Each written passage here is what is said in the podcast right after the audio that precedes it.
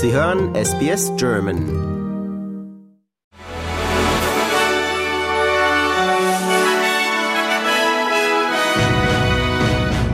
Sie hören den SBS German Newsflash an diesem Freitag, den 15. September.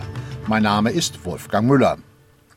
Der ukrainische Präsident Zelensky will US-Medienberichten zufolge nach seiner geplanten Rede vor der Generalversammlung der Vereinten Nationen in New York auch Washington besuchen. In der kommenden Woche seien ein Treffen mit Präsident Joe Biden im Weißen Haus und Gespräche mit Mitgliedern des Kongresses im Kapitol geplant. Unklar ist aber, ob Zelensky wie bereits im Dezember auch eine Rede vor dem Kongress halten wird. Im amerikanischen Senat erfährt die Ukraine seit Kriegsbeginn breite Unterstützung durch beide Parteien. Im Repräsentantenhaus nahm zuletzt aber die Kritik an den anhaltenden Hilfszahlungen zu. Dort haben die Republikaner eine knappe Mehrheit.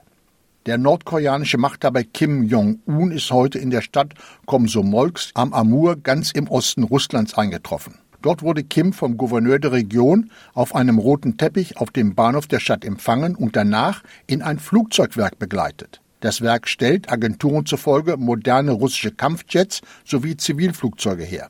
Russland will Nordkorea auch beim Bau von Satelliten helfen. Kim sicherte seinerseits Russland Unterstützung im Kampf gegen den Westen zu.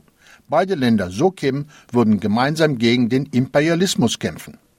Australiens Außenministerin Penny Wong versichert Vanuatu, dass alle Befürchtungen hinsichtlich eines kürzlich zwischen den beiden Regierungen vereinbarten Sicherheitsabkommens aus der Welt geräumt werden können.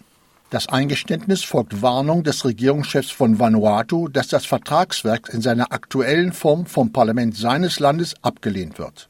Das Sicherheitsabkommen war im vergangenen Dezember von den Regierungen beider Länder ausgehandelt worden. Minister Wong sagt, sie sei offen für nötige Verbesserungen in den Abmachungen. Auch wenn die schwächelnde Konjunktur eher dagegen gesprochen hätte, die Europäische Zentralbank hat den Leitzins zum zehnten Mal in Folge angehoben. Der EZB-Rat beschloss eine weitere Erhöhung um 0,25 Prozentpunkte auf 4,5 Prozent. Im Vorfeld hatte es aber zahlreiche warnende Stimmen gegeben. EZB-Präsidentin Lagarde räumte inzwischen ein, dass es bei der Entscheidung auch Gegenstimmen gab. Die australische Reserve hat im Gegensatz zur EZB den Leitzins diesen Monat nicht erhöht. In Japan ist die Zahl der Hundertjährigen auf Rekordniveau gestiegen.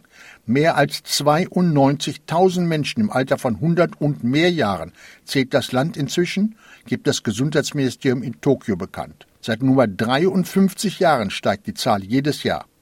Angesichts niedriger Geburtenraten und kaum vorhandener Einwanderung altert das ostasiatische Land so schnell wie keine andere Industrienation.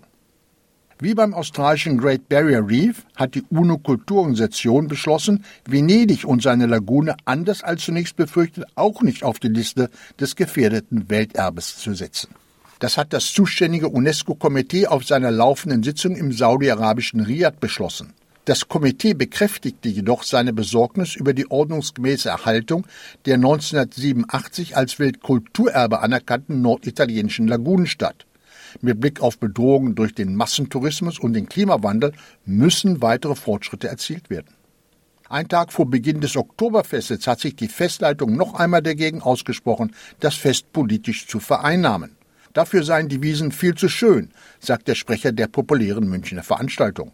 Politische Kundgebungen und Wahlkampf sind laut Betriebsvorschriften auf der Wiesen anders als bei anderen bayerischen Volksfesten verboten. Trotz der scharfen Preissteigerung halten Veranstalter das Oktoberfest inzwischen auch für Familien noch erschwinglich. Eine Maß kostet im Schnitt über 14 Euro. Das sind 6 Prozent mehr als im Vorjahr. Man verweist auf den hohen Aufwand der Wirte mit immer imposanteren Zelten und Live-Musik den ganzen Tag. Und noch ein Blick auf den Sport.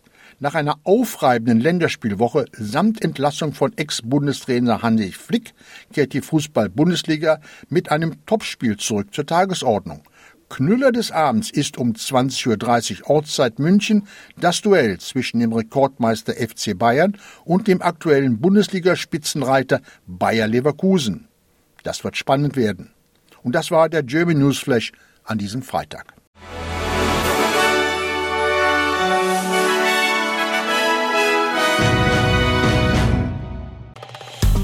Liken, teilen und kommentieren Sie unsere Inhalte bei facebook.com/sbsgerman.